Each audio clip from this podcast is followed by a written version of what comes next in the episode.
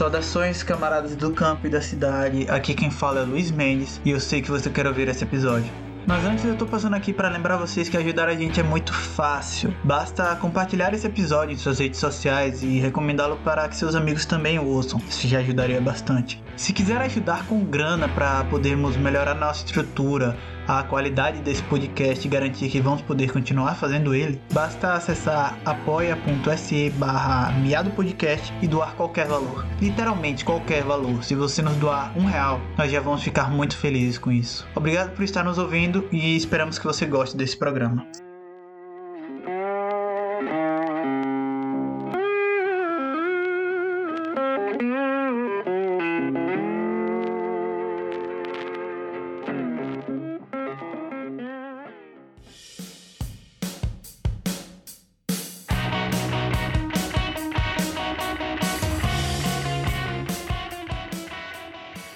Sejam bem-vindos. Hoje estamos recebendo aqui dois convidados muito especiais, que é o Cauã e o Thiago. Mas antes da gente começar a discutir o tema, eu acho que seria bom primeiro vocês se apresentarem, para quem não conhece vocês ainda, passar a conhecer agora. Bom, então, começar aqui, meu nome é Tiago Calisto, eu sou militante da Resistência Popular Sindical, militante da organização anarquista Socialismo Libertário e sou professor da rede municipal é, de São Paulo. É isso.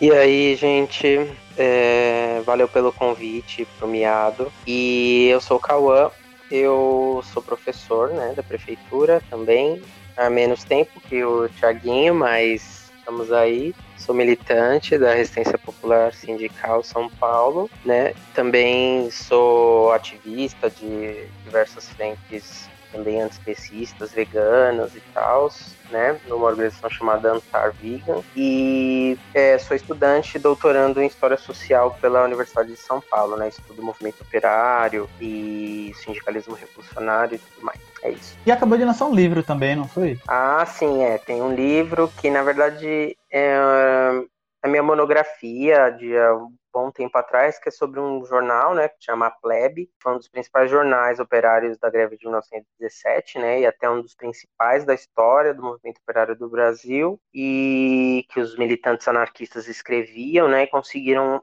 é, através desse jornal, e do sindicato organizar a greve naquele momento. Então, chama o jornal A Plebe, né? E tá pela editora Terra Sem Amos, para quem quiser, e é isso aí. Muito massa, caras. Então, é, hoje a gente vai discutir como é que está essa questão da, das tentativas de volta às aulas da, por parte da prefeitura, por parte talvez um pouquinho do Estado também, mas antes da gente entrar no papel que a resistência popular tem, eu acho que seria interessante para contextualizar vocês falarem para a gente um pouco sobre como é que está a situação aí no município. Se já voltou às aulas, se não voltou, se está tendo aula presencial, aula remota, como é que está a situação? Bom, primeiro, assim, é importante a gente, acho que colocar aqui em evidência é que os governos, né, de forma geral, ainda que supostamente sejam oposição, se ataquem uns aos outros, na verdade eles têm o mesmo projeto político, que é um projeto político de atacar a classe trabalhadora, né? Então a gente tem aí o exemplo do governo federal que minimiza a pandemia, né, minimiza aí a quantidade de pessoas que, que morreram e, a, e as famílias, né, e os amigos todos que perderam aí seus entes queridos com o Idaí, né, é, e esse exemplo ele fica muito latente e a população acata, né, porque tem esse imaginário coletivo que foi construído de identificação direta com a liderança, uma suposta liderança e, e as pessoas é, acabam tendo uma atitude também é, que acaba endossando a necropolítica, né? Então, assim, chegando aqui em específico na questão de São Paulo, é, governado pelo PSDB, né? E a gente tem aí a, a, o mesmo eles são basicamente a mesma basicamente a mesma coisa, né? O Dória e o Covas, né? Que está como prefeito e agora vai tentar se reeleger a, a prefeito para próximo, os próximos anos é, têm o mesmo, o mesmo projeto, que é o de aproveitar inclusive é essa mesma palavra, né? Aproveitar da pandemia para poder é, fortalecer aí essa, o projeto de privatização, sucateamento dos serviços públicos, né? E atacando a classe trabalhadora de forma visceral, né? Embora eles, é, isso é bem característico, né? Eles criam um verniz de democracia, né?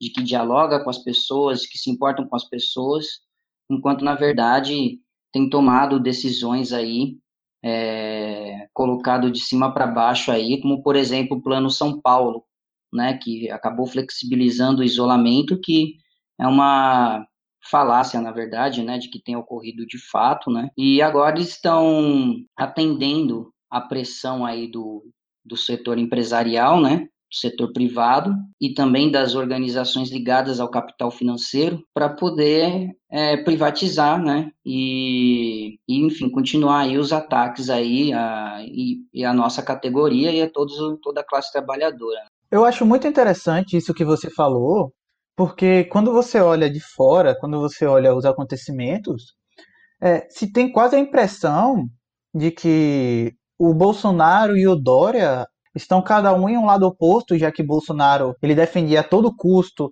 a não paralisar, ignorar os fatores da pandemia, e o Dória aparecia como uma força contrária que dizia que o governo tinha que se responsabilizar, que o governo tinha que ajudar o povo. Tudo uma construção como se fossem coisas diferentes, como se os projetos fossem diferentes, e pode-se dizer que são apenas dois meios de chegar ao mesmo ponto, não é? Sim, só, só reiterando o que o Thiago falou muito bem, é na verdade uma. Parece que é oposto, mas na verdade a grande sacada disso é você, né, do Dória, ele fazer uma oposição racional, né, contra um irracionalismo, parece, de não ligar para a pandemia e tudo mais, mas no fundo é só uma oposição mesmo para você ganhar uma hegemonia na política, né, uma posição na política, mas a, a posição de ataque aos trabalhadores é a mesma, quer dizer, a gente tem agora eh, no Estado, né, a gente viu, tanto no Estado como na Prefeitura, porque não está tendo respaldo da população à volta às aulas. Então eles estão fazendo várias jogadas, por exemplo, na Prefeitura prefeitura, eles estão falando agora que não é mais uma posição da escola voltar, porque antes eles tinham falado isso. As escolas que quiserem vão voltar, né? Mas é, quase nenhuma aqui. Então, agora os professores que quiserem podem voltar, mas e individualmente vão pagar a hora a mais para esses professores, mas continua a maioria não querendo. Quer dizer, é, eles estão, na verdade, falam que estão protegendo, né, o Dória falando no começo está protegendo as pessoas e tal, mas está sofrendo, né, uma grande pressão, assim, do empresariado de abrir as escolas, se abrir as particulares vai ter que abrir as públicas, se não abrir as públicas não pode abrir as particulares, então tem essa pressão, né, do empresariado, tem uma pressão e a gente, né, da, da classe trabalhadora em si, porque é, a maioria das pessoas são obrigadas a vender sua força de trabalho, os filhos que elas deixariam na, nas escolas, né? É, ainda tem essa tradição no Brasil muito forte de é, a escola ser o depósito da escola, mas é justamente questões estruturais, né? Que a maioria das pessoas trabalham o dia inteiro e também de deixar os filhos. Mas eu acho que está tendo mais até do empresariado e quase nas comunidades, pelo menos nas escolas onde a gente trabalha, que são áreas periféricas, é, as comunidades estão apoiando ah, o isolamento dos filhos é, em casa, né, fazendo as atividades remotas. E há de se falar também dessa precarização, né, não é só forçar os professores à volta. Desde o começo, os professores estão sendo precarizados, porque nós não temos é, materiais, né, por exemplo, tudo que está sendo usado é o nosso notebook, nossa internet, né, Uh, a gente está tendo quem acumula, por exemplo, uma carga de horários de trabalho muito grande em casa, né?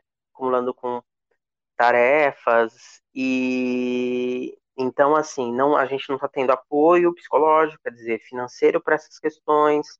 Então está uma precarização do trabalho em si, né? Nessa nessa pandemia também para os professores que está sendo bastante, que está mostrando realmente, né, a, os interesses ali da dessa do Estado, né, perante essa tanto essa categoria quanto, né, trabalhadores É, tem uma, uma questão importante também que eu acho que é importante a gente colocar e ressaltar, que é a, a demissão de, de funcionários, né, trabalhadores aí da, do setor terceirizado. Não está acontecendo isso, né, e, Uhum, e também a, agora tem uma, um projeto aí para, aliás, que na verdade já foi aprovado, né, que é para que tenhamos aí mais profissionais contratados, né, ao invés de chamar os concursados. Então, essas pessoas vão ter, assim, consequentemente, a gente tem uma precarização de carreira também dos trabalhadores. Né? E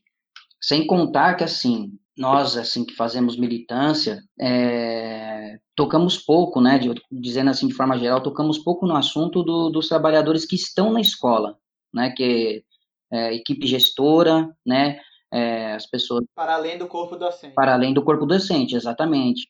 As pessoas da, da limpeza, né, é, ATS, né, que são é, educadores aí também, né, que colaboram em muitas instâncias da, das escolas, é, enfim, essas pessoas estão correndo risco também, estão lá e parece, assim, que a vida delas não importa, né, e tendo que atender, sempre, porque sempre está aparecendo gente lá, né, na, na, nas escolas. A gente fala que a escola está fechada, mas a escola não está fechada, ela não está tendo aula, mas é, ela está aberta, estão atendendo as pessoas, né? E, e com isso a gente tem aí uma um, um, suposto protocolo, né, que foi criado, saiu em diário oficial. Antes disso teve uma minuta, né, que foi criado uma imagem de que se foi feita uma discussão, né, com a categoria dos profissionais e não foi feito de fato. O que, que foi isso? Foi o, o nosso secretário, né, Bruno Caetano aí, que ele foi no caso do, do Sebrae, né, totalmente é, também do PSDB, tudo totalmente ligado a esse, a esse tipo de linha política, é, fez lives diversas, supostamente dialogando com as DREs, né, com delegados representantes de escolas, né, assim, é, profissionais que foram eleitos aí para poder ir é, colocar o ponto de vista sobre a minuta que foi, é, que foi escrita e, e colocada para a gente, né, como minuta de protocolos, né, seria de seguir aí na, nas escolas, protocolos de segurança, né, só que assim, foi unanimidade, assim, praticamente unanimidade em todas as lives, a oposição dos profissionais e familiares ao retorno, né, porque tem essa questão do, da pressão do retorno, e aí se cria essa imagem de que ele ouviu, né, a gente, mas continuou tomando as decisões de cima para baixo. E, enfim, a, muitas das notícias a gente fica sabendo pela mídia. Então não tem nenhuma informação que chega para a DRE e para DRE, para o corpo gestor, para daí é, passar para os demais profissionais. Então é aquela típica e característica forma autoritária de, enfim, né, patronal de lidar aí com, com os trabalhadores da educação. Fazer-se de conta que se está ouvindo as demandas, mas na realidade você não passa nem as decisões para os professores antes de, ser, de divulgar elas. Exatamente. É, é, decidido, e aí quando você vai ver, tá, tá passando lá na Globo, tá passando, saiu no jornal, qualquer coisa do tipo, e ninguém não tá nem sabendo, né?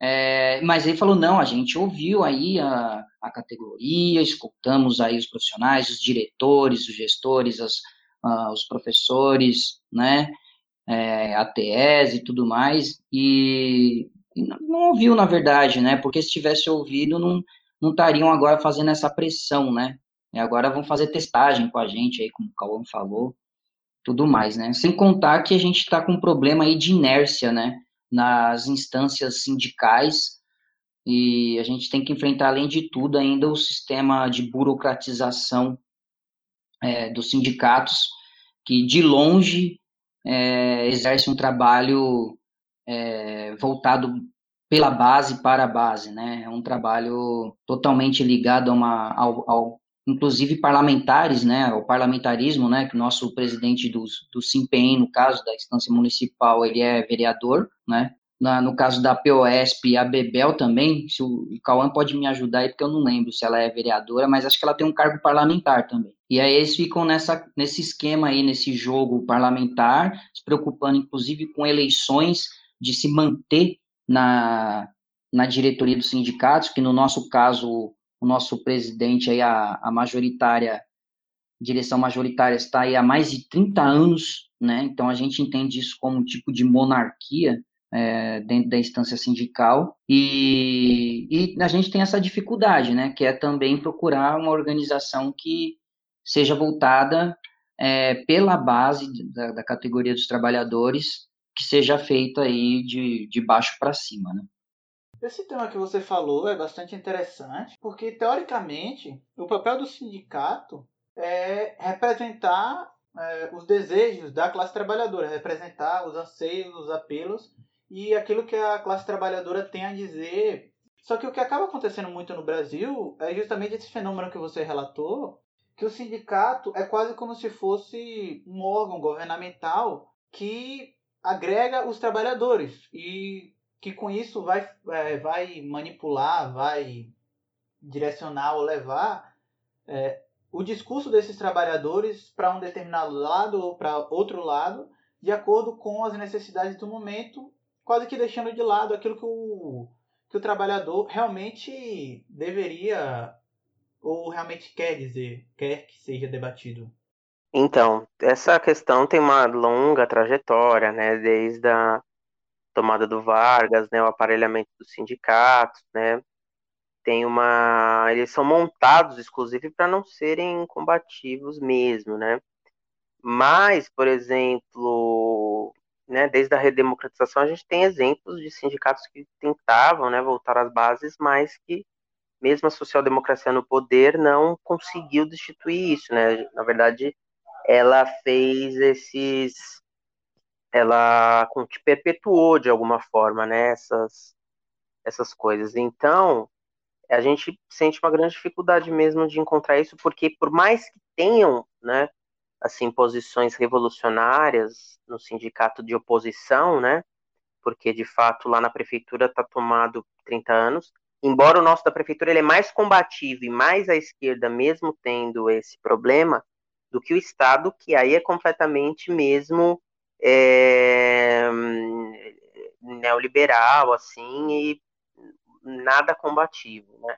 O nosso ele é um pouco mais combativo, e mas é também não por causa só da pessoa que está, né, há 30 anos, mas pela participação mais é, radical, vamos dizer assim, da que levam esse sindicato, né? Tem, na verdade, tem três sindicatos, né, na, na prefeitura. O Impem, que é esse que a gente está falando, que é um pouco mais radical principal, o Aprofem, né? Que aí ele tem uma posição, assim, vamos dizer, mais de centro, assim, mais é, burocrático mesmo. Uh, e tem. Qual é o outro, Thiago? É o da educação do Fundo 1, né? Sim, isso. Ah, Cedim, né?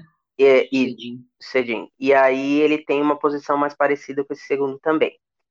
É, então ele não é igual lá na, no estado que só tem a POSP. Então tem esses três sindicatos, o Simpem realmente hegemoniza, mas ele é mais um pouco mais radical, é combativo, né? Porém, mais por causa da participação, né, da oposição que levanta. Porém, até a posição, ela historicamente lá, inclusive por né, deixar 30 anos ele no poder, ela também está muito viciada a esses modelos é, burocráticos, né, e dessa luta é, por representação só, né, porque, por exemplo, agora uh, nós e outros grupos lá, a gente estava tentando fazer uma, um trabalho na base mesmo, né, a gente desde o começo da, da quarentena, por exemplo, tá aqui na, na zona norte de São Paulo, tá entregando pela ação da Zona Norte, né, professores de diversas categorias e, e, e da Zona Norte, a gente está entregando é, cestas básicas, né, conversando com as pessoas, tentando construir apoio mútuo, né, tentando fazer com a comunidade apoie uma possível greve, né, tentando ajudá-los a construir uma também uma consciência política e tudo mais. Mas o debate da maioria dos grupos não se passa nem em fazer essa conexão, se passa só em você ficar fazendo nota de repúdio ao sindicato porque não declarou uma greve ou um ataque contra o Bolsonaro. É você tentar ali fazer isso para numa próxima eleição, caso você ganhe, né, você consiga fazer uma mudança de cima para baixo caso a oposição ganhe. Quer dizer, fica esse jogo e do sindicato para o sindicato dentro da categoria e as bases mesmo, né, não ficam tanto que vários professores nem são sindicalizados porque são desiludidos com esse, esse jogo do sindicato. Então, é claro, a gente lá na, na resistência popular, a gente disputa o sindicato, a gente quer uma, um sindicato tomado pelos trabalhadores, né? A gente não acha que é, tem que abandoná-lo, né? Fazer um sindicalismo paralelo. A gente disputa. Porém, não é só isso que deve fazer, né? A gente tem que reconstruir o sindicalismo também de fora para dentro, né, da periferia para o centro, não só lá do centro para a periferia. E também de baixo para cima. Ao mesmo tempo que a gente disputa, né, a gente tem que fazer essa construção do poder popular, tanto entre as, as pessoas para aquela é, da categoria, os professores e os funcionários, para que criem essa consciência né, da luta é, sindical, da luta da, das categorias, da luta dos trabalhadores, e também, uh, ao mesmo tempo, fazendo né, um sindicalismo é, que abarca não só as categorias para os nossos interesses, mas toda a população, a comunidade né, que a gente atende, que a gente, uma greve nossa seria muito mais efetiva, né? E foi em vários casos quando tem respaldo da população, quando a população também une né, os interesses dela e consegue aí alavancar uma greve geral, é isso que o sindicalismo, quando ele foi construído lá no começo do século XX, estava sendo pensado. Então, o nosso esforço é bastante é, grande, de fato. É, esse era justamente um ponto que eu ia tocar, você acabou me antecipando um pouco, mas como é que funciona a posição da resistência popular e como é que ela se dá para a construção desse novo sindicalismo, para a quebra desse monopólio do sindicalismo burocrático? É, assim, primeiro é, é, acho que é importante a gente enfatizar que o, a resistência popular ela, ela é uma tendência, né, que é uma tendência político-social. Né? É, ela é organizada, ela organiza trabalhadores e ela tem como base a, a autogestão, né, que nós entendemos por é, a tomada de decisão na medida em que se é afetado por ela. Né? Então, então tem esse caráter. Né? Nós temos alguns princípios, né? que é independência, autonomia, ação direta, solidariedade de classe e democracia direta. Né? Então a gente tem esse norte que nos orienta a, a desenvolver um trabalho em discussão, né? com certeza, sempre, é, e primando, no caso, também pela, pela prática, né? Então, assim, a nossa proposta é sempre, ela, pelo menos no, colocando aqui a nossa especificidade da, da, da do municipal, né, do SIMPEM, o nosso núcleo, né, subnúcleo no caso, é, nós temos colocado sempre em momentos oportunos, né, a necessidade da descentralização das lutas né, a necessidade de fortalecer a nossa atuação por local de trabalho junto às comunidades, porque a gente entende que uma luta ela é construída conjuntamente. Não, não é a gente que vai guiar, né, com a nossa pretensão iluminada a, a, a classe trabalhadora, as comunidades, enfim, né? É, nós temos que construir juntos, né? Potencializar e defender a nossa categoria, né? É, e demais categorias também, evidentemente. Então a gente tem sempre batido nessa tecla, né? A necessidade de, de fortalecer, né? A, a, os campos regionais aí e as comunidades, né? E uma greve, por exemplo, quando a gente constrói uma greve, é, tem todo um processo, né? Tem aí alguns, alguns grupos, né, de, de oposição, os grupos de esquerda que a gente, por vezes, aí atua junto por questão tática, mas que, no nosso entender, não, não adota uma, uma tática que dialogue com, com a classe trabalhadora de forma geral, justamente por vir com falas viciadas, com inclusive um sistema de atuação viciado, né? Por exemplo, é defender, tem grupo que defende greve independente da categoria é, dar respaldo a isso ou não. A gente já entende que uma greve efetiva ela só acontece de verdade com respaldo da categoria e da comunidade escolar como um todo. Então, a gente, quando vai construir uma greve, a gente entende que é importante trazer né, para a escola e para o debate a, os familiares e os, os próprios alunos, né, que a, os profissionais de educação tenham plena vontade de, de, de participar da greve, ainda que, enfim, a gente tem que balancear, né, se a, a maioria quer, né, do contrário, uma, uma greve feita por uma por militantes, a gente entende que é um vanguardismo foquista, né, que não vai construir nada, né? A gente entende que é necessário esse trabalho, né, coletivo feito assim, né? Então, essa é uma, é uma questão que a gente sempre tem que, a gente sempre se coloca, sempre se posiciona, né? Mas também com todo o nosso, o nosso cuidado, né, para respeitar as demais posições, né, ainda que a gente tenha divergência, entendendo que são aliados que, é, querendo ou não, na trincheira estão aí, né, na, querendo organizar alguma coisa, né? Seria quebrar o, os grupos estabelecidos de decisão e chamar as comunidades que, que participam desse, desse, desses núcleos, no caso, os núcleos educacionais, as comunidades que são atingidas, que participam, para dialogar todas juntas e não, não só a comunidade docente, mas também a comunidade familiar, é, ter a opinião de todos.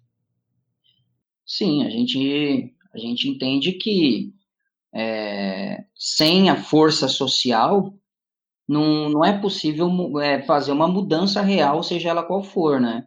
No, no, sentido direcionado à luta, né? A conquista dos direitos. É necessário força social em compreender o jogo de forças que está, em, né, que está colocado, né?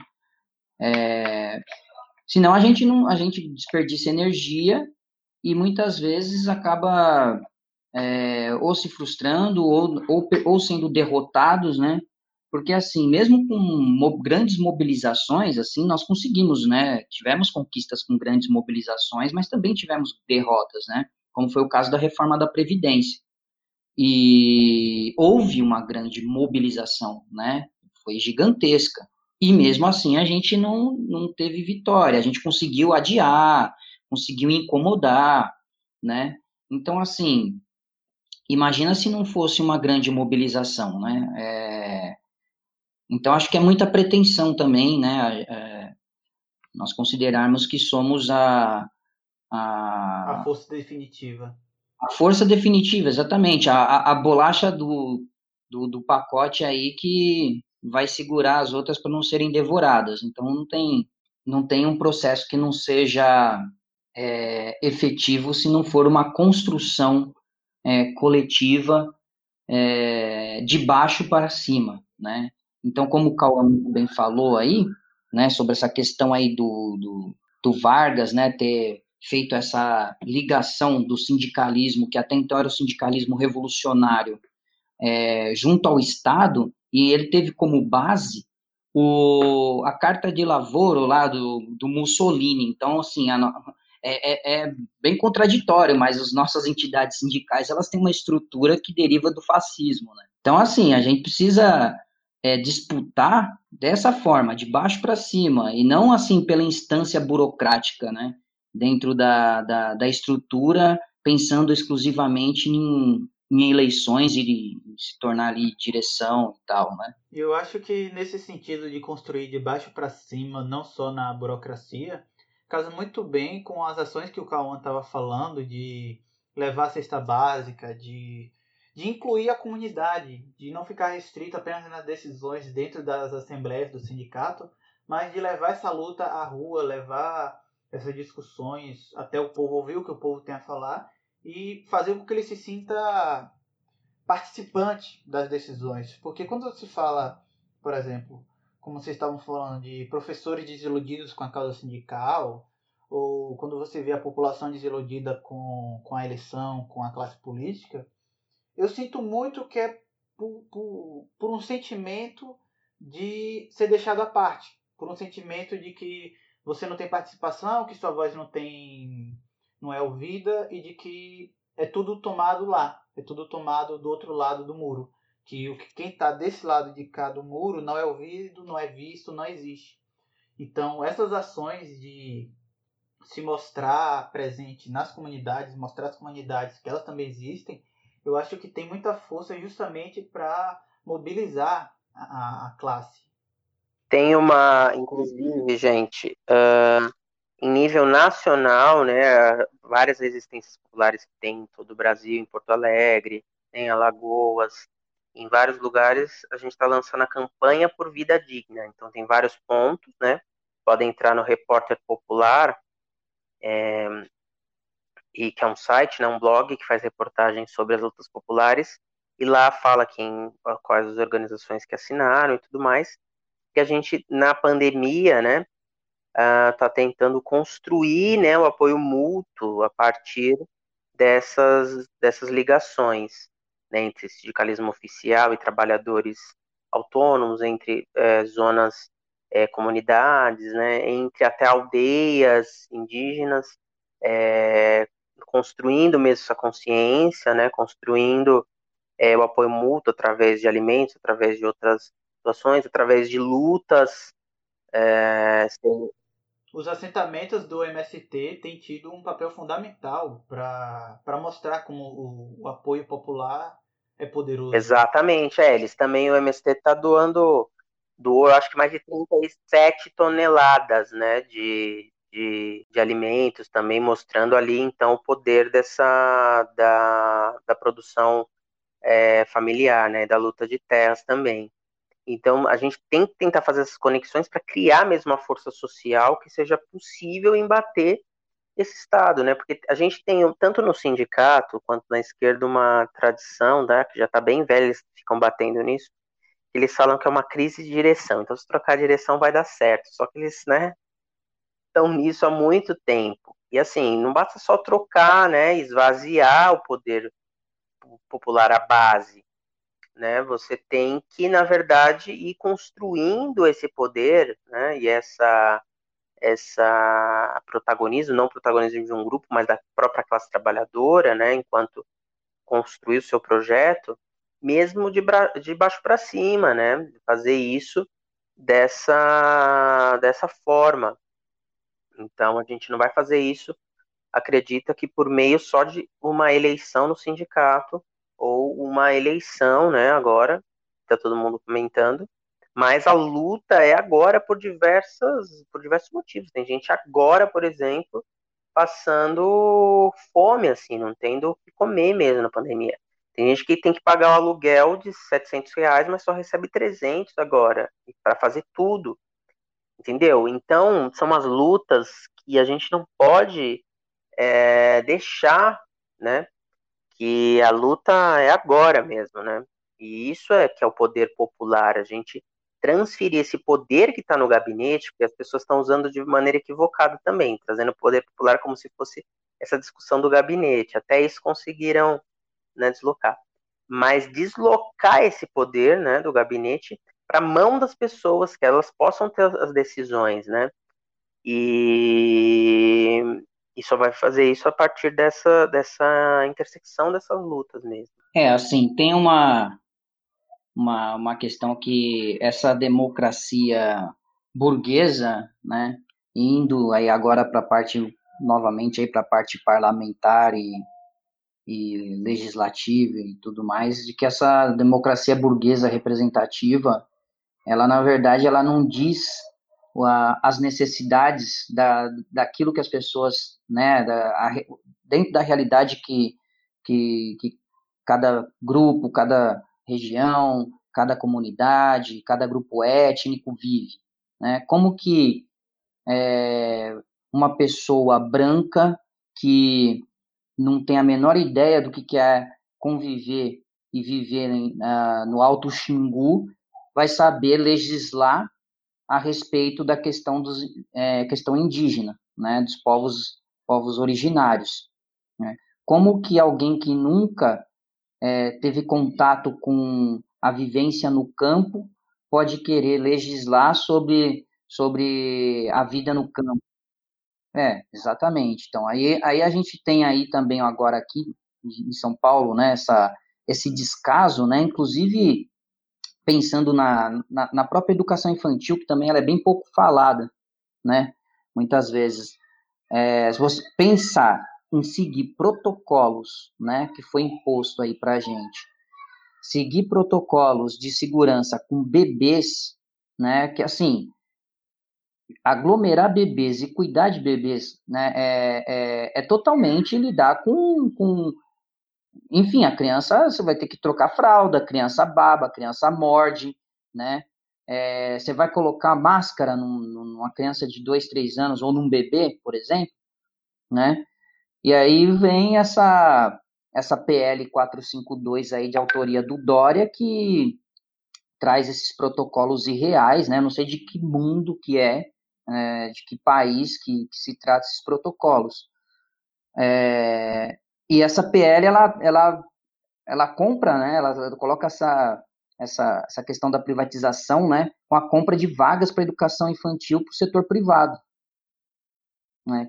E, e é bem isso que está tá colocado. Então, assim, da onde que uma pessoa como, como Dória, que, que, que tem a vida que tem, que, né, que tem os privilégios que tem, pode dizer algo a respeito da educação infantil na periferia de São Paulo.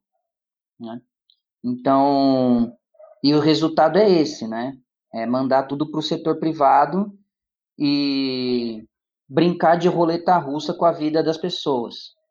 Não, e eu acho isso que você fala muito interessante, porque se entra em discussão a questão de fornecer, para fazer aula remota, fornecer tablet, fornecer dados, ou então para voltar às aulas presenciais em colocar medidas de segurança na estrutura das escolas para garantir essa proteção higiênica, sendo e colocar isso como uma medida viável é quase que desconhecer a realidade de uma escola pública, de uma escola pública estadual, de uma escola pública municipal, porque quem já teve a oportunidade de, de estudar, de, de entrar num colégio desse, sabe que as estruturas são extremamente precárias. Eu não sei aí no município, na cidade de São Paulo, mas pelo menos aqui no meu estado, na minha cidade onde eu já estive, é, às vezes falta louça para o pro professor poder escrever. Às vezes está quebrado e o governo não providencia a substituição. O professor tem que pagar do, do próprio dinheiro para ter o pincel de escrever. Banheiros são quebrados. É, então você tem uma série de, de fatores de má infraestrutura que se coloca como se eles não existissem. E se sugere uma reformulação da estrutura da educação como se fosse um passe de mágica, como se de fato houvesse esse interesse. A visão que essas pessoas têm com relação à educação pública, no caso, é uma, uma visão de uma educação voltada para o mercado, né? Então, assim, não se, não se entende que a escola, a escola, né, como um espaço de sociabilidade, de interação, de desenvolvimento da subjetividade, da abstração, da afetividade, né, da mediação, né? Então, assim, não, não, não tem nenhum é, vínculo é, humanizado, né, é, no sentido pleno do desenvolvimento é, integral da, da, do, do, ser humano, né? A gente entende no sentido pedagógico, né, que a, a escola ela não é apenas um lugar onde é, você vai sentar e vai ficar recebendo conteúdo, né? É, a gente entende que, que o pedagógico é, vai num outro sentido, né? Que é uma construção é, coletiva né, do conhecimento, né? É, acúmulo, né, que, que, que, se gere acúmulo e que se use, né, se aproprie do, do acúmulo de, de saberes do passado, né, que, que se desenvolva saberes agora e conhecimentos para o agora, né, para ação, né, para sujeitos que atuem, né, é, criticamente. Então, assim, é, essa é, burguesia não, não tem essa visão, né, pedagógica e humana com relação à, à, à função social da escola, né. Olha, eu não sei se não é se é não ter a visão ou não ter esse interesse, ou de se na verdade o interesse é manter de fato é, as crianças, os alunos focados nessa mentalidade de reprodução para chegar na fábrica e fazer justamente isso, apenas reproduzir o trabalho e não criticar o porquê do trabalho. É, para manter né, o status quo, mas assim, a crises são momentos de verdade, né? Porque se tivessem todas se eles tivessem preocupado em fornecer escolas de qualidade, agora a gente teria como voltar, né? Se tivesse equiparado as escolas particulares. Eles então cavaram a própria cova para não voltar, ou seja, são as próprias contradições do capitalismo que acabam, né, com o capitalismo de certa maneira, fazem ele Obviamente não isso, né? Depende muito da nossa ação, vontade humana, mas tem, o capitalismo tem várias contradições que eles mesmos não enxergam que é, fazem esses buracos, né? Porque eles negligenciaram tantas escolas, como você falou, que não tem como voltar. Às vezes tem escola que não tem água. Então, como que vai ter álcool gel, carteira separada, todo mundo de máscara? Não, uma utopia, né? Assim, não, não dá. Mas se ele tivesse, tivesse investido nas escolas equiparadas, escolas uh, particulares, e outra contradição que vai ter, isso assim foi um absurdo, foi a questão que várias pessoas, por causa da, da crise, né, e tal, estão migrando para as escolas públicas. Então estão saindo das particulares, o que vai fazer falir várias uh, particulares, inclusive por esse, por esse tempo, né, que tá sem aula. E olha só, então eles estavam fazendo, eles estão fazendo de tudo para acabar com as com a escola pública, né? Fazendo de tudo para porque estavam, porque exatamente é esse o plano, você deixar elas com baixa qualidade para as pessoas migrarem para as escolas é, de bairro particulares, né? E tal. E só que a própria crise vai fazer o contrário. E para não fazer isso, eles estavam fazendo, né? Eles queriam dar o Covas que queria dar um, uma, um auxílio, né, em dinheiro para essas pessoas poderem pagar as escolas particulares. Olha que absurdo. E, e não, assim, isso é totalmente equivocado, porque nós temos um, um serviço público para isso, para atender essas pessoas. Então, não vai dar dinheiro para pagar. Então, não foi aprovado, né, esse projeto. É um dinheiro que poderia estar sendo usado para investir na educação. Isso, isso. Mas para você ver que o plano é realmente acabar, mas como eles estão vendo que vai acontecer isso, se eles não, porque as pessoas vão migrar e vai ter que construir mais escola pública, vai ter que, né, aumentar a qualidade, enfim. É, só que não, quer dizer, ainda bem que não foi aprovado, tal, mas só o pensamento, a lógica mesmo para a gente ver de, de precarização que estava acontecendo, só que é uma própria contradição, né? Porque esses momentos de crise revelam, né, essas atrocidades. É, uma coisa que só, por exemplo, só a gente discute, só os professores está sendo, né, um, tá indo para a superfície, né? E é interessante como isso casa perfeitamente com aquilo que a gente estava discutindo no início, de como essas instâncias, tanto estadual como municipal, é, elas não são antagonistas do governo federal. Na verdade, elas todas andam no mesmo caminho, porque desde que assumiu, o, o governo Bolsonaro está fazendo sucessivos ataques à educação pública, às universidades públicas, estão tentando é, enfraquecê-las, cortar financiamento, e agora na pandemia elas se provaram mais do que necessárias. Elas se provaram a ponta da lança é, em diversos setores de produção de, de itens de combate ao Covid, tanto da, na questão da vacina, como em produção de máscaras, como em produção de, de itens de higiene, de álcool gel. Então, é justamente essa educação que tanto tentam sucatear para privatizar, para privatizar, para vender para o setor privado, que está sendo assim um, um, fio de esperança ainda para garantir a sobrevivência do povo nesse momento. É, a gente é, vê inclusive aí dentro dessa lógica toda a menina dos olhos no momento dentro da educação que é a EAD, né? essa questão aí é, que, que visa precarizar, né, a, encaminhar aí para o setor privado e visa precarizar a, a, a educação pública, é, sendo que ela é, é, é, extremamente elitista e excludente, né.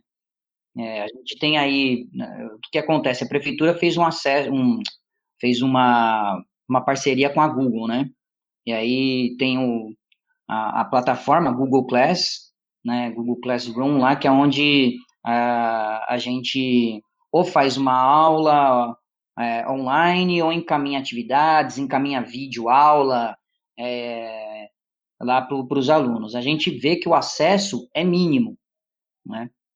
Tem salas que nem acessam, tem alunos que muitos alunos que não acessam. Você tem aí às vezes três por turma que acaba acessando, né? Então assim o acesso é, é, é mínimo porque é, não são todas as pessoas, né, né, na periferia que têm condições de ter uma, um computador, um tablet, um celular, uma internet de banda larga, ou às vezes tem mais é, família às vezes precisa trabalhar com, com esse equipamento, é difícil revezar com os irmãos, às vezes tem vários irmãos, né? É, enfim, foi muito bem colocado por você essa questão de que, na verdade, é uma intenção, né? É um projeto, né? Essa, é, essa ideia de, de realmente alienar do conhecimento, né, a, a população é, periférica, né, as crianças, os jovens da, da, da, periferia. Não, e essa questão da EAD, ela vem justamente com isso. A, além de tudo, que assim, tá, tá em vista, né, é, a continuidade dessa prática EAD ainda com o retorno presencial, que é que, se, que chamam de, de é, forma híbrida, né, de, de, de educação aí, que é o, o presencial junto com o EAD. Então, assim, a gente tem acúmulos de trabalho, porque, na verdade, os educadores, os professores não deixaram de trabalhar, tem gente, inclusive, que tem acúmulo, que precisa estar é, tá fazendo videoaula tanto para o Estado quanto para a prefeitura, tem que preparar a aula, tem que dar conta de diversas burocracias e, e, e em casa, né, se sabe que a gente não é, nós não somos apenas trabalhadores e, e é, no caso professores, nós somos também é, é, ali nós temos nossas tarefas ali de casa, muitos são mães, pais, né, tem os seus filhos ali, né, tem suas atividades para fazer, então é um conjunto, né, de, de, de, de, coisas aí do cotidiano da vida que soma na sobrecarga do, do, do trabalho, né, essa sua fala me chamou a atenção para um fato que eu não tinha levado ainda em consideração, porque eu tenho hoje contato com pessoas de duas instituições de ensino. É, pessoas do, do Instituto Federal, onde eu estudei no ensino médio, e pessoas da Universidade Federal, onde eu estudo hoje. E o que é que acontece é que o EAD não só foi vinculado, como foi aprovado, está sendo instituído, no Instituto Federal já voltou, na, na universidade vai voltar agora, só que por serem federais, eu creio eu, eles tinham recursos para dar um, de certa forma, um auxílio para os estudantes. Então, é, foi disponibilizado dispositivos, tablets e também é, bolsas de para você gastar com dados de, de internet. E eu tinha entendido que isso era forma geral, porque era a forma como eu tinha conhecido o EAD como eu tinha visto o EAD sendo aplicado. E agora que você falou, me chamou a atenção que na instância municipal está tendo esse apoio do governo está doando equipamento, está tá fornecendo auxílio para as pessoas de vulnerabilidade econômica? Ou está mais acesso do jeito que pode? Não, então, é o que o Thiago tinha falado. Quer dizer, não, a gente não tem nem para professores, né, nem para comunidade. Para você ver, a comunidade fala assim: quem não tiver internet pode fazer no, no Trilhas da Educação, que é um caderno, um livro cheio de exercícios, né? Mas esses livros, eles não passam para. Não tem um sistema de correção se a pessoa não tiver internet. Quer dizer, a pessoa faz ali nas cegas, né? não tem a mínima intenção. Então eu acho que, assim, pelo que você está falando, a gente pode entender que o EAD ele até pode virar uma cultura depois da pandemia nessas instituições, né, nas universidades, mas na escola ele deu completamente errado, como o Thiago disse, quer dizer, é, viu que ele é incapaz mesmo. As pessoas não fazem por inúmeros motivos. A gente sabe que a escola é uma maneira é uma maneira de socialização, né? Então nós temos técnicas para de atenção quando a pessoa está na, na, sala, né? Tec, várias técnicas. Isso não é possível fazer à distância. Então a gente tem os alunos que não têm as condições, né? às vezes é um celular para oito pessoas na casa. Tem o caso de aluno que é assim, não tem é, uma internet, coloca internet quando dá no celular, né, 3G. Então é uma utopia achar que todos os alunos podem fazer isso e não tá tendo recurso para assim, poderia doar tablet para essas pessoas, não tá acontecendo. Quer dizer, tá uma grande um grande teatro mesmo. É, se bem que agora, Cauã, tá chegando aí as eleições, né? O Bruno anunciou, né, que, que vai entregar tablets e tal, né? Só que a gente não sabe. Ah, sim, mas a, agora é em outubro, né? Quantos meses a gente já tá, né? Isso deveria ser um plano desde março. Sim, é, ele falou isso daí, mas porque tá chegando agora as eleições e, e assim, a gente não sabe como vai, vai se dar a internet desses equipamentos, né? Porque você precisa de inter, internet uma internet que Exato. Tem isso ainda. As aulas EAD começaram em março no, no município. É isso? Sim, sim. Então você tá desde março é, tendo aulas é, remotas sem dar nenhum tipo de, de auxílio, nenhum tipo de ajuda para que esses alunos tenham acesso a esses conteúdos, a, a essas atividades. Exatamente, exatamente isso. E o que, que, que chegaram a mandar foi, foi alimentos estragados. Né? Teve muitos aí, é, cestas que, que foram encaminhadas que estavam estragadas.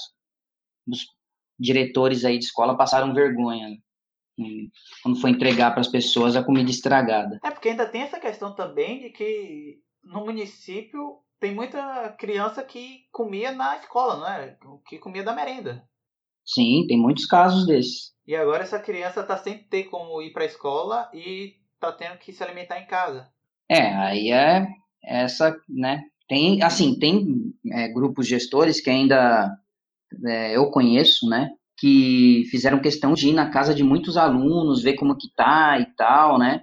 Enfim, uma coisa, sabe, aquela coisa que vai para além da sua da sua obrigação. Da sua obrigação, né? Mas e aí tem muitas situações, né, que se constata aí que crianças estão em situações aí calamitosas, né? E outras tantas que a gente não sabe. Mas acontece de fato, né? É, tanto que esse essa ideia de alimentação na escola, uma alimentação mais é, mais bem feita, né, com, com almoço mesmo, tudo isso é uma vitória da classe trabalhadora, porque como que se vai estudar com fome, né? Então isso é uma conquista da classe trabalhadora, né? E, e agora não, não se tem esse olhar, né? Esse momento da pandemia e tudo. E que nem o Thiago falou no começo, vários trabalhadores que faziam merendas, né, tudo mais, é, foram demitidos desde o começo, gente, que absurdo. E assim, é, muitas empresas terceirizadas ameaçam as pessoas, falam que se elas denunciarem, né, é, foram demitidas e não receberam todos os direitos, porque ainda teve isso.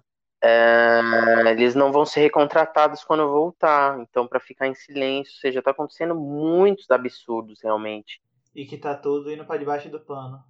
Exato, e que está escancarando, assim, o que a, a grande mídia e essa, esses políticos fazem é que o problema é a gente que não quer voltar, sendo que uh, tem, quer dizer, essa miríade de problemas que a gente elencou, que falta de políticas públicas e planejamento mesmo, e de é, interesse de classe mesmo, de, de sucatear e de esmagar mesmo a classe trabalhadora, que está ocorrendo, né? E que voltar às aulas é, não é um problema, como eles estão colocando. Na verdade, é sanar todas essas coisas no momento de pandemia, no momento de crise, né? Que o Estado deveria estar tá ali, pelo menos em tese, mas a gente viu que, mais uma vez, como o Estado é, é um mandado pela classe dominante, ele não vai é, fazer isso. Justamente só né, a gente, movimento de massa, uma força social e poder popular que vai fazê-lo.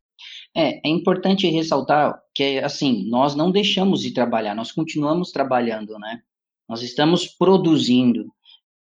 Exato. Não, isso é importante porque se cria muito o...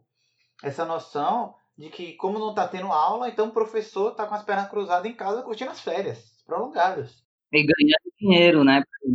É. E aí a gente ainda corre um risco, a gente corre ainda um risco é, de, de sermos obrigados a trabalhar sem férias em janeiro, certo? E com planos a, a, de trabalhar a, aos fins de semana também. Ou seja, a gente vai repor algo que não tem que, assim que a gente já fez, né? Então assim, evidentemente que que houve prejuízo nos estudos né, da, da, das crianças e adolescentes e tudo mais, né? Isso daí é inegável, tanto que a gente mencionou aqui o pouco acesso, etc. Só que assim, tem as nossas condições de trabalho também, né? É, é, correr o risco de trabalhar é, não sem férias, que aí, enfim, nada me surpreende nesse momento. A gente pode falar, tá, mas isso, mas isso está na lei, né? Férias, etc. Mas só que assim, a gente está vendo aí que uh, inclusive a fragilidade da, da, das instituições burguesas, né? Que é a Constituição tal, mas a Constituição lá, facilmente aí se tem se rasgado né, com frequência, né? Então, é... Inclusive o da, o da vida, né? Inclusive esse direito é, da vida está sendo rasgado, que é o básico, porque eles querem isso, chancelar. Eles queriam que a, a, família assinasse caso o estudante pegasse Covid na, na, na, escola, que seria da responsabilidade da família. A pessoa teria que assinar. Por isso que a maioria não quer, ainda bem, né? Mas assim, olha a loucura que tá. Quer dizer, você. A, a vida, assim, você é um papel, né? Se você morrer, o problema é seu. O problema é da família que escolheu ir para a escola. Não, um absurdo. Isso é assustador tipo, quanto mais eu ouço vocês falando, mais eu fico assustado, porque é, é, é brutal a forma como o Estado simplesmente, como você falou, negligencia todos os direitos até o da vida, como você disse que essa massa de pessoas simplesmente não importa. E me assusta mais ainda, é, pelo menos eu não ter visto isso ser discutido de forma mais ampla, não ser tão discutido porque é, é, são a vida da, das pessoas, é, é, uma massa de trabalhadores terceirizados desempregados, é o professor com uma carga de trabalho terrível, é o aluno que tem sua educação é, precarizada, é a família sem, sem o amparo do Estado, e, a, e é o Estado querendo voltar, que é você pegar crianças que crianças são uma das melhores formas de você propagar doenças, porque eles não têm muita rigidez no uso de, de, de equipamentos de segurança, como máscaras e tal. É, crianças brincam mais, tiram, é, são mais fáceis de espalhar doenças. E você querer levar essas crianças para locais em que elas provavelmente vão se contaminar e que elas voltem para suas casas para espalhar essa doença mais ainda pela periferia, que é onde mais se mata. porque as taxas de, de morte do Covid nas regiões periféricas, nas regiões é, mais vulneráveis, é absurdo quando se compara com, com o que se esperava, com o que se dizia que ia ser 2%. É, salvo engano, é 20% a taxa de mortalidade do Covid na, nas, nas regiões periféricas. É, na verdade, a, essa, essa ideia de que o vírus é democrático é uma falácia dentro de uma sociedade de classes. É, o vírus acerta muito mais, é, tem, enfim, tem cor, tem local, né? É, as pessoas da periferia, né? Então, não tem essa de, de o vírus é democrático, né? Tanto é que ah, os trabalhadores precisam se locomover da, das periferias para o centro para trabalhar, né? Elas são obrigadas a ir trabalhar para não morrer de fome. Então, entra essa questão também de que o, o, o isolamento né, é, acabou sendo colocado como um, um, privilégio de alguns e não como um direito, que é um nivelamento por baixo. Né? A gente entende que o isolamento deveria ser um direito e não um privilégio. Né? Então, as pessoas precisam se aglomerar nos transportes públicos para poder se deslocar, né? Então, nessa aglomeração, é óbvio que uma máscara de pano é, não vai resolver a questão, né? A gente vê aí vários casos de que, a, vários estudos aí de que a, a, o vírus você pode pegar, inclusive, se contaminar pelos olhos, né? E, e agora você imagina que tipo de regime totalitário a gente teria que implantar na escola para fazer com que as crianças não se encostem umas nas outras, não, não, não façam interação, não encostem em, na, na, no corrimão, sabe? É... Sem contar que assim, a gente vem da rua, vem, vem com a mochila, vem. E se já vem contaminado, né? Tipo, você vai descontaminar a roupa antes de entrar na escola, sabe? Umas coisas assim que. que, que não fazem o menor sentido, né? E ah, os protocolos de segurança que, que, se coloca, né, que dependendo do país pode até funcionar melhor, não, não é para garantir a não contaminação, é para prevenir. Né? Então você tem como prevenir e não garantir. Agora, na realidade é, das escolas nas periferias, essa garantia ela é, é bem menor, né? Então. A garantia é que você vai se contaminar. É a garantia que você vai se contaminar, exatamente. Né? E como você bem disse, as crianças se tornam vetores, né? E a gente tem um agravante na, na, na, na questão da nossa categoria que muitos profissionais é, são do chamado grupo de risco. Eu prefiro chamar grupo de maior risco, né? Porque todos nós somos grupo de risco, em menor ou maior escala, mas somos. Então. Os grupos mais vulneráveis. Isso, os grupos mais vulneráveis. Então a gente tem tem muitos profissionais aí acima dos 60, pessoas que, enfim, nós já temos muitos profissionais com problemas aí da, na, na, questão da saúde mental mesmo, né? É, e outros assim, com hipertensão, com comorbidades, né? Então, como que fica a situação? Eles pegam, fazem contrato, é, um tipo de trabalho ultra precarizado, é, para poder suprir essa ausência aí, que a gente sabe que não vai ser possível porque é uma quantidade absurda de, de profissionais aí nessas condições, né? Então, assim, a, não tem outra saída que não seja a organização, a luta popular, né? E, e a gente tem em vista aí já uma, assim que anunciar, né, a, o retorno, colocar aí como greve mesmo. E a gente já tem feito esse trabalho ao longo do tempo, né, ao longo dos meses, inclusive, junto às nossas escolas, né, é, sempre dialogando, né, sempre construindo, né. É, muitas iniciativas surgiram, né, é, nesses, nesses meses, né. Inclusive tem um, um grupo aí que, que fez um chamamento aí para REs, né, grupos de grupo de REs online, né, REs eu digo representante de escola no sindicato. É, partindo desse grupo de RE que fez essa reunião, se formou um comitê, né, que é um comitê chamado comitê de base, e aí a gente tem dialogado com esse grupo, com esse comitê também, né, que tem ali vários grupos de esquerda, é, pessoas independentes, pessoas de partido, inclusive muitas pessoas que tecem críticas à própria oposição é, que se faz no sindicato, né. Então, assim, é uma iniciativa dentre tantas outras iniciativas, né, que tem seus problemas, tem suas dificuldades, né, mas é algo para além é, do que o próprio sindicato está fazendo, que não está organizando nada. Né? Então, você vê uma movimentação é, da base para procurar uma organização, né? procurar uma, um, um vetor de luta.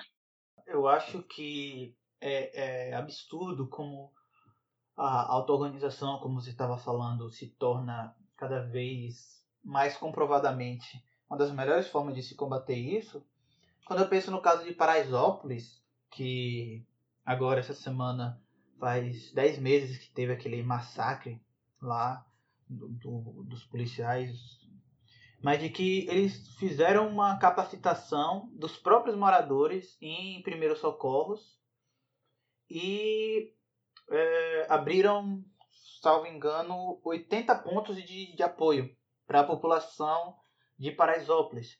Então, é, é, mostrar que se você ficar só nessa de, de esperar que venha um salvador, que venha alguém que vai resolver magicamente todos os seus problemas, é, isso nunca vai acontecer. O que vai acontecer é que você vai acabar morrendo enquanto espera.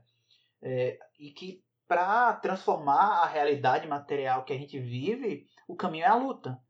Porque nenhum dos nossos direitos nos foi dado de bom grado. Todos os nossos direitos foram conquistadas através da luta, através do, do enfrentamento, através de organização.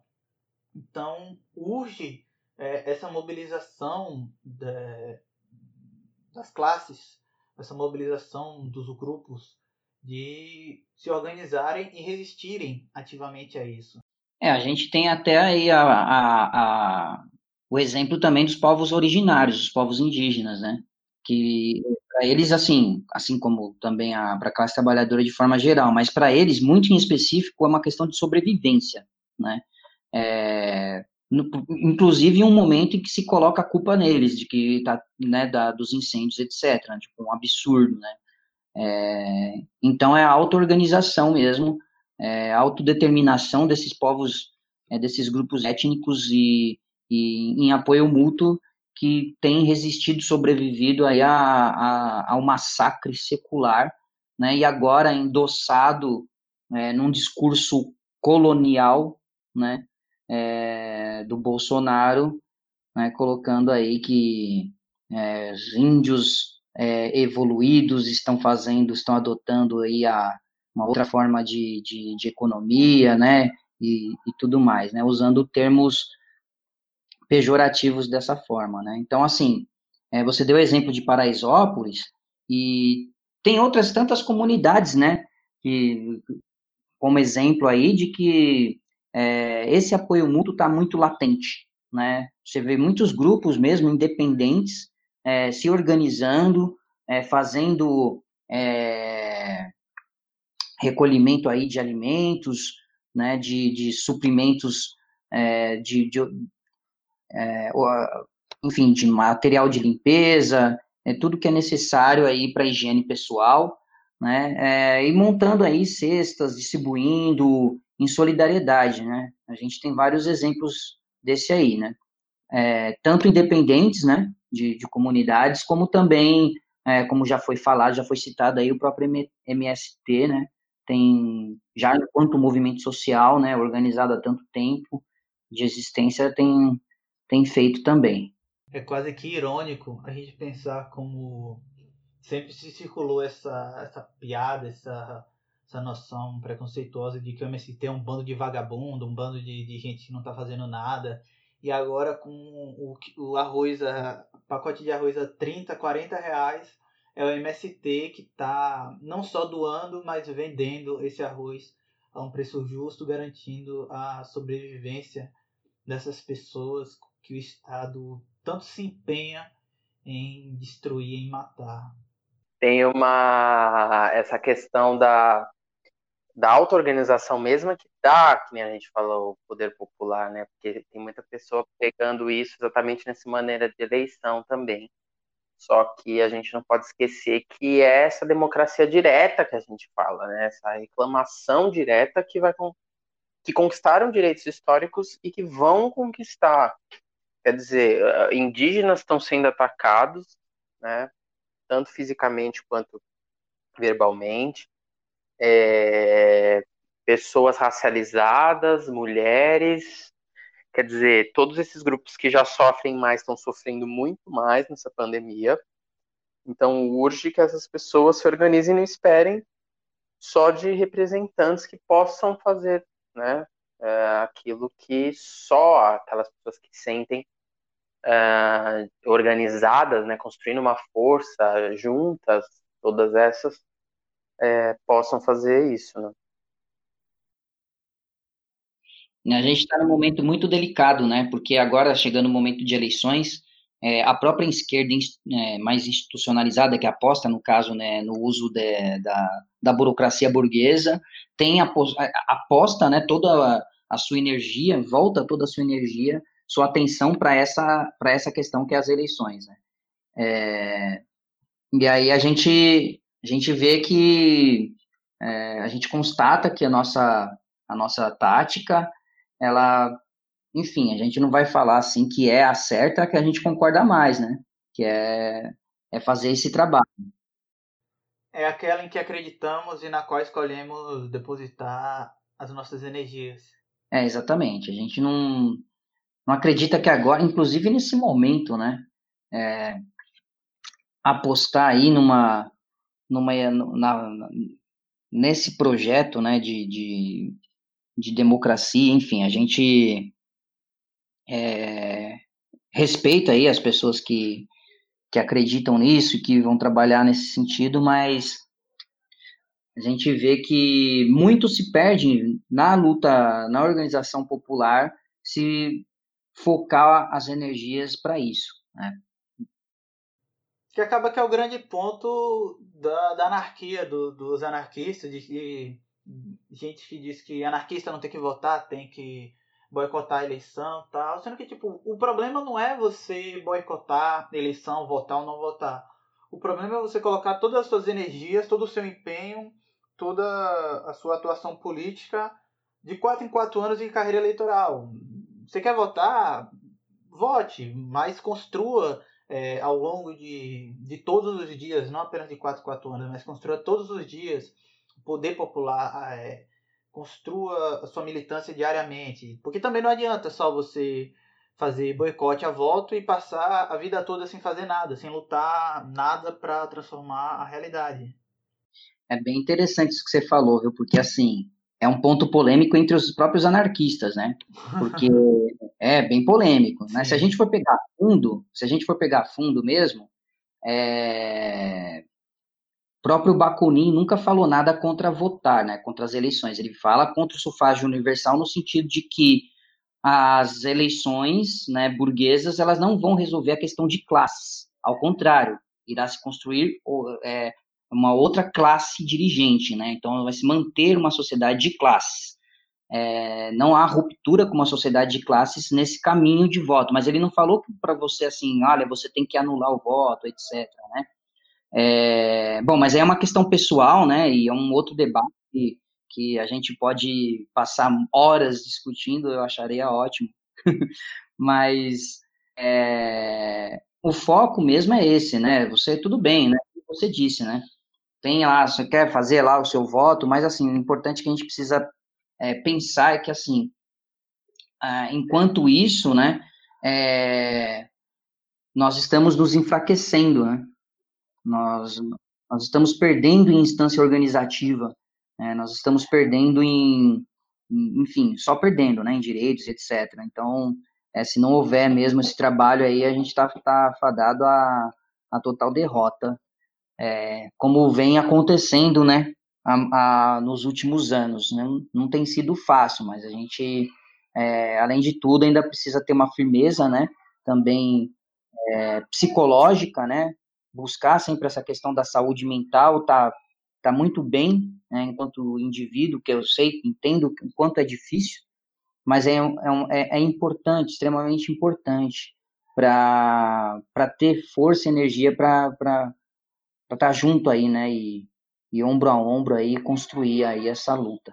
É, professor sofre muito com isso, porque eu faço licenciatura, e aí eu me imagino nessa posição que os professores estão hoje, como vocês falam, de você estar tá dando aula, só que você tem uma sala de. não sei quantos alunos tem nas salas, costumam ser são 20, 30, 40, mas que vamos dizer que numa sala de 30 alunos você tem 3, 4 que estão acessando e os outros não acessam porque eles não têm condições materiais para acessar.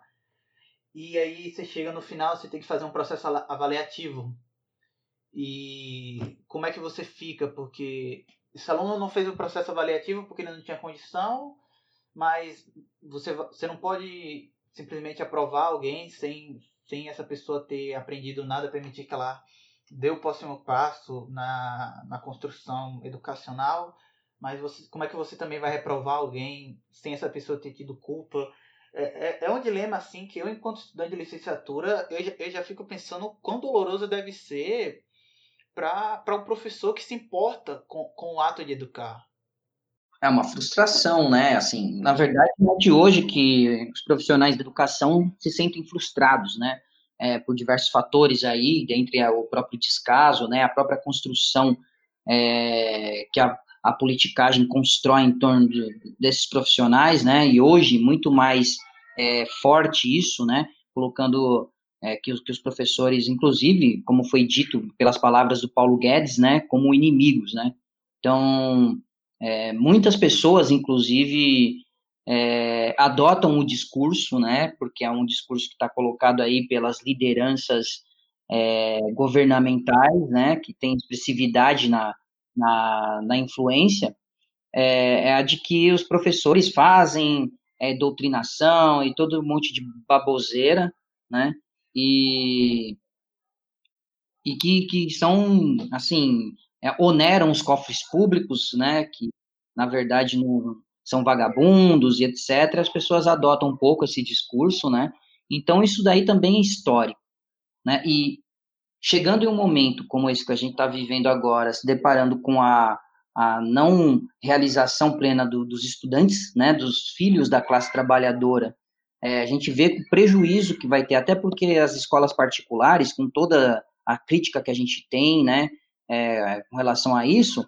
estão, até porque para eles é mais fácil, para aqueles que, que são que acessam as escolas particulares têm mais condições de ter material, internet, computadores, é, é, esses alunos estão tendo aula, com todas as críticas, todos os problemas que a gente entende, né? Mas estão tendo aulas, estão acessando, né? As aulas. E, e a gente, por mais que, né, por mais que nós estejamos aí produzindo é, conteúdo e etc., é, muitos estudantes não estão tendo acesso. Então, a gente sabe aí é, muito bem como se dará essa construção do status quo, como que, aliás, construção assim será mantida, né? É, o status quo que já, já existe e só vai continuar existindo, né? É, é, vai ter um distanciamento hum. muito maior, né, da, das classes por causa da, da, da, aprendizagem, né? As pessoas com escola particular estão tendo, né, melhores materiais, tem internet, tem PC, então essas pessoas que estão fora assim do ambiente escolar estão né, não estão acessando, porque na minha sala mesmo no começo entravam umas 10 pessoas, agora nem 3, 4. Então vai ter um distanciamento muito grande assim, do conteúdo, de competências e habilidades que você tem que é, aprender naquele ano. Então, nos vestibulares vai ter um hiato muito maior. Que vai ser uma retomada, não necessariamente da, da burguesia, mas de, de, uma classe média que se acha burguesa das universidades públicas vão tomar praticamente por, por causa dessa diferença educacional praticamente no sim, sim. momento é, as próximas turmas das universidades vão ser praticamente todas vindas justamente dessa, dessa classe média que alguns que no processo passado estava reclamando que a cota não deixava entrar na USP, uhum. mesmo ele tendo tirado 600 pontos. Sim. É, então é isso. Aí a gente é, a gente tem essa essa configuração aí mais para frente, né? Ah, na verdade se aprofundou, né, esse abismo, né? É, com, com essa realidade. Enfim, né? Então, é isso. A gente, a gente precisa né, de muitos momentos como esse, né? Que você está propiciando aí, né? para a gente, né, dando essa oportunidade de colocar, né, pessoas que vivem a realidade, né, da, da, das escolas públicas da periferia, né, colocar, colocar essas questões, né, é, precisamos... E evidência para serem discutidas. É, sim, precisamos muito desses, desses momentos, né, é, até mesmo, eu, eu, até vejo mesmo como uma forma de denúncia, né, a gente tem sempre que estar tá denunciando, né, fazendo a, pro, a propaganda, né, é, dessas questões todas, porque um, um grande problema que a gente vive também é, é a, a, desinformação, né? É a fake news, é a distorção, né? A inversão da realidade, né? E, e covardia, né? Então, quando a gente tem aí um governante que pega e fala aí daí para as vidas das pessoas, que fala eu não sou coveiro. Quando o ministro da Educação o ministro da Educação diz que hoje ser professor é ter quase uma declaração de que a pessoa não conseguiu fazer outra coisa. É, então, coisas do tipo, né? É, e a gente precisa fazer a contra-informação dessa, dessas asneiras que são colocadas aí com, com frequência, principalmente hoje, né? Tendo esse papel aí de, de conservadorismo e de reacionarismo. Até porque eu acho que hoje, com as redes sociais, com a mobilização que elas podem causar, é, um, um, problema social não ser visto, ser desconhecido, como o nível da gravidade da, da, da, da educação que vocês estão relatando, isso ser desconhecido é quase que entregar a educação à sua própria sorte.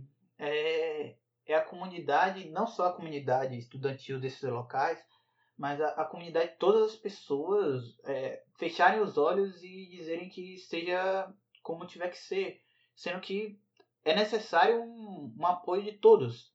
É necessário que toda a população se mobilize por todas as causas para que é, o que se, tanto se dizia que ninguém solta a mão de ninguém seja de fato feito. Temos que todos segurar a mão de todo mundo e lutar o máximo possível para que sejamos prejudicados o menos possível, porque prejudicados nós já estamos sendo. Sim, sem dúvidas, sem dúvidas. É, é até interessante, né, a gente trazer à tona esse ninguém solta a mão de ninguém, né? A gente vê nesses momentos de eleições aí o que mais se, se tem aí é, são mãos soltas, né, mãos largadas, né, e montando os do, do V de vitória, né? Mas eu acho que já deu para a gente ter uma boa noção do caos que está acontecendo, do caos que, que estão tentando instaurar na educação. Queria agradecer vocês dois pela, por terem aceito esse convite para participar, para compartilhar um pouco da experiência com vocês. E agora eu deixo aqui o espaço para vocês quiserem deixar uma mensagem, se vocês quiserem deixar suas redes sociais para as pessoas acompanharem, ou para as pessoas conhecerem mais da, da existência popular. Agora o espaço é de vocês. Sigam lá no Instagram e Twitter, RP Sindical SP, Resistência Popular Sindical São Paulo no Facebook. É, e tem o blog também, Resistência Popular Sindical.wordpress. E aí vocês podem acompanhar tudo mais. Tem as páginas das resistências populares no Brasil e o Repórter Popular também acompanhando várias lutas uh, no Brasil e a campanha por vida digna também. Então, muito obrigado, Compa, por chamar a gente. É, a gente tem que debater isso realmente com toda né, população. É uma luta, luta da educação, é uma, todas as lutas são lutas de todos, né? A gente só é livre quando a gente liberta o outro. Mas a luta da educação é a base de várias coisas. Então, ela tem que ser debatida e defendida por todos, né? E são coisas realmente que as pessoas não estão sabendo, né? Que tem problemas. Então, é, valeu, compa, e por tudo aí. É, eu também quero agradecer muito o convite. Eu nunca havia participado de uma gravação de podcast na minha vida. É a primeira vez. Né? Porque a gente tem experiências diferentes, né? É, essa é uma oportunidade, né, da gente expor, colocar aí muitas questões que foram discutidas, né, vejo como uma grande importância isso. Espero que o trabalho continue. Faço votos de que é, cresça cada vez mais e que seja aí uma, uma alternativa a, contra, a uma contra-informação, né, as informações é, colocadas aí, dadas. É, é isso, agradecer mesmo e, e, dizer que a luta né, que a gente perde é aquela que a gente abandona, né? Então, é manter essa, essa, essa chama de, de, de luta, né, de resistência é, continuamente. Muito obrigado. Viu? Eu que agradeço. E a vitória vem através da luta. Isso aí.